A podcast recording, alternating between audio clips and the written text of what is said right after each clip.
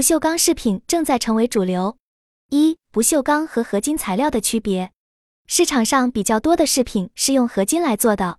这家小众配饰品牌的产品，他们的款式比较特别，也很有个性。他们的产品用的就是比较典型的合金。大部分饰品合金的材质实际是铜，不锈钢则是特殊处理的钢材。合金制品用的是铜，只不过通过电镀层，电镀出来颜色偏白。而不锈钢本身的材质颜色就偏白，也就是说钢色，并且自身不会变色，抛光出来本身就是钢色。合金铜材料的缺点，品质不高，有核膜线，容易掉色与过敏。从材质选择上来看，合金已经在走下坡路了。我们七八年前就摒弃掉了合金材质，因为合金的工艺，一方面从大货生产上来说，是通过钢模做的，需要的是量大。但质量不会要求很高，且因为模具的原因，合金产品上会有一条合膜线，会很影响质感。另外一方面是合金铜这些材质的电镀是通过水镀的，水镀的缺点就是掉色，很大可能性的不环保和过敏，这也是合金饰品常被人诟病的地方。不锈钢不易褪色，不让肌肤过敏。不锈钢目前是流行饰品里面最不容易褪色的材质了。因为不锈钢电镀分两层，第一层真空钛金打底，第二层真空电镀真金。钛金的作用就是打底，且其本身耐刮耐磨。真空电镀的优点就是附着力很好，而且和合金有一个很大的不同，那就是这个材质就是非常不容易过敏。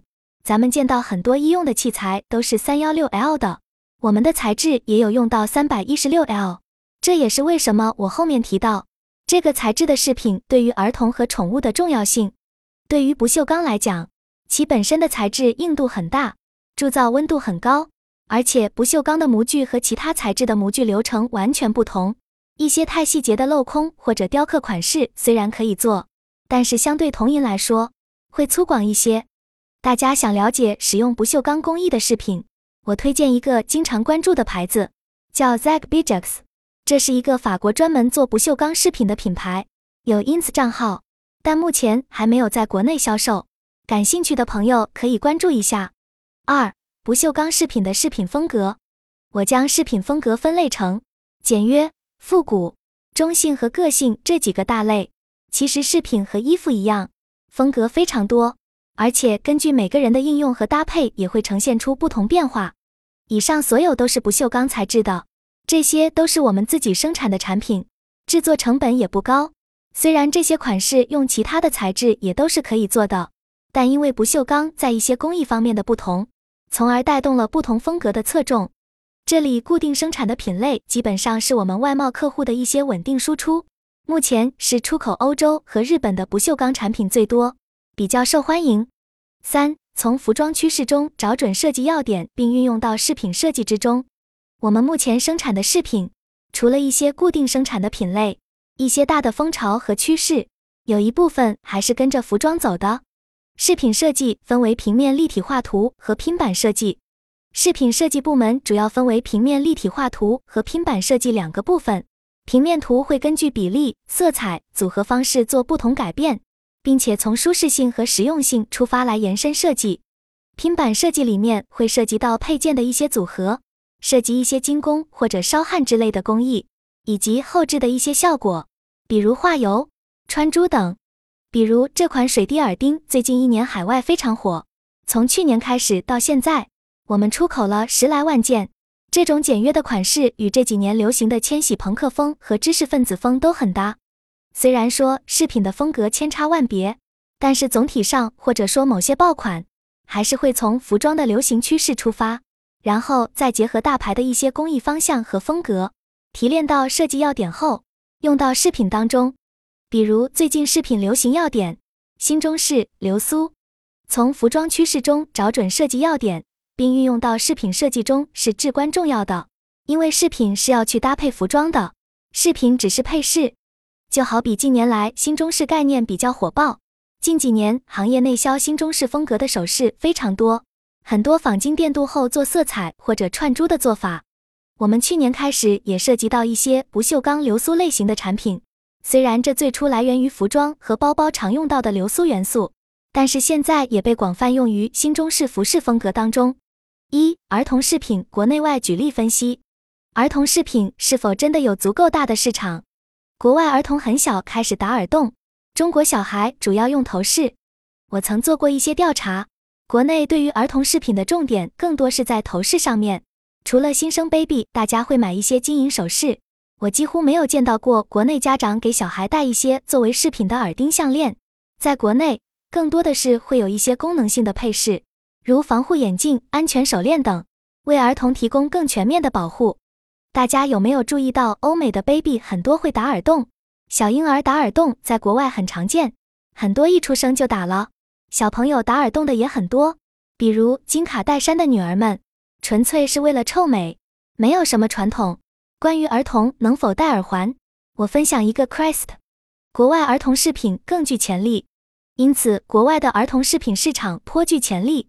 一些品牌通过将可爱的动物形象和色彩丰富的设计融入儿童饰品中，成功的吸引了年轻父母和他们的孩子。大家有发现这三张照片除了款式，佩戴方式有什么不同吗？第一张和后两张的佩戴方式是不一样的。第二张和第三张中的产品背后都是螺旋的，螺旋佩戴的方式就是不拧下来是不会掉的。而蝴蝶塞或者是胶塞佩戴的时候是会有掉落的可能性。螺旋佩戴的方式避免了一些危险的出现。国外儿童饰品的材质基本都是可医用的三幺六 L 材质，被称为婴幼儿专用。相关打耳洞的操作也会由专业医生来做。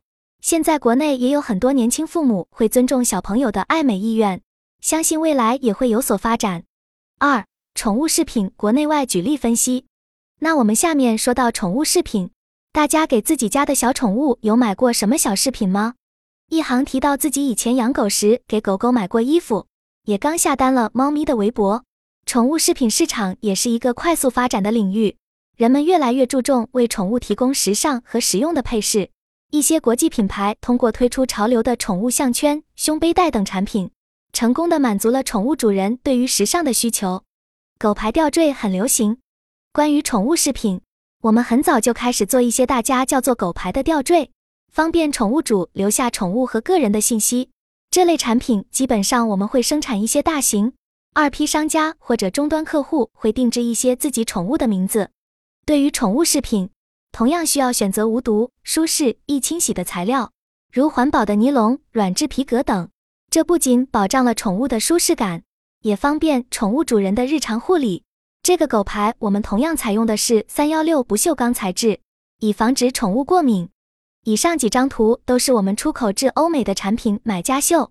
我们看到不锈钢饰品也是可以有很多色彩的，纯银色、玫瑰金、镭射色，还有第二张图的黑色。是使用了枪黑色的电镀，这种工艺在两角兽饰品上也会用到，基本上会用到男款上面，女款很少用到。三、儿童宠物饰品市场的更多可能，通过将儿童饰品和宠物饰品的设计理念融合，我们可以打造独特而有趣的组合拳。这两种产品虽然针对的市场不同，但所使用的材质都是倾向于无毒、安全和功能性。从这几点出发，除了布艺制品。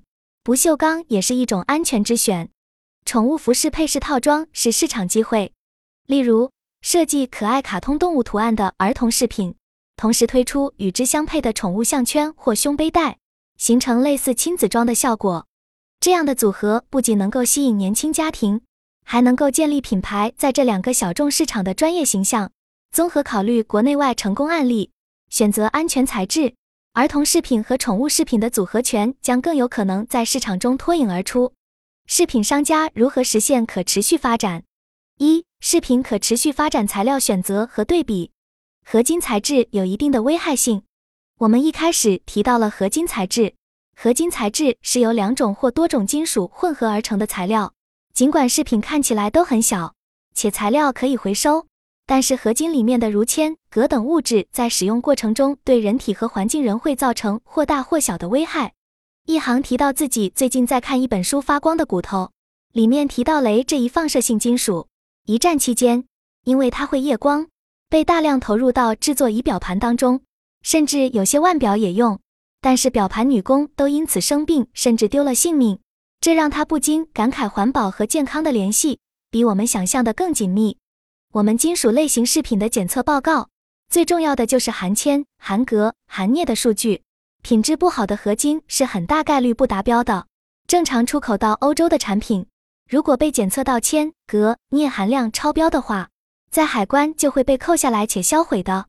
欧美国家在环保这方面的意识比我们要严格的多。我认为有意识的用一些环保材料是很有必要的。越来越多的行业在环保这件事上更积极的参与其中。就像在我们义乌有一家做吸管的工厂，新开发的材料是可食用的，吸管煮过之后可以当通心粉吃。这些举措说明了行业对于可持续与环保的意识正在加强。二、可持续发展饰品案例，环保珠宝品牌 Alieri，Laura Lombardi。我能够从不锈钢材质在欧美被接受的范围越来越大这一趋势中感受到。材质的可持续发展是我们服饰行业面临的很重要的课题。目前，环保的珠宝首饰品牌基本上都是利用回收金属材质来打造产品，比如说 a l i r i、Laura Lombardi 等等。欧美市场先意识到了可持续的重要性，有了需求这一需求，我们接到了客户的订单，才由此做出的材质转型。在八九年前，我们做的是合金加铁材质，后来改成不锈钢和铜材质。但是现在不锈钢比重最大，在这一点上，国内的品牌确实有所滞后。虽然现在也有一些品牌在做不锈钢饰品，但是整体的质量还比较差，当然价格也是极其的便宜。而品质中上等的那些品牌，价格又卖得非常高。我之前在上海，在浦东嘉里城一楼看到一个品牌有卖我们这类的产品，叫 Suck Duli，质量算是中上等。产品价格基本上在三至五百不等，在上海的大家可以留意一下，去店里逛逛，感受一下不锈钢材质的饰品。金属饰品需要开模吗？具体看，有些款式是需要通过做模具来实现的呢。就算是样品也要开模具。我们所生产的产品中，大概有百分之六十至七十的产品是单独模具。有了 3D 打印技术以后，我们也会使用 3D 打印来制作样品。比如下图就是我昨天刚打出来的一个配件，3D 打印用的材料很多，比如树脂、塑料、金属都有。我们主要用到的是塑料，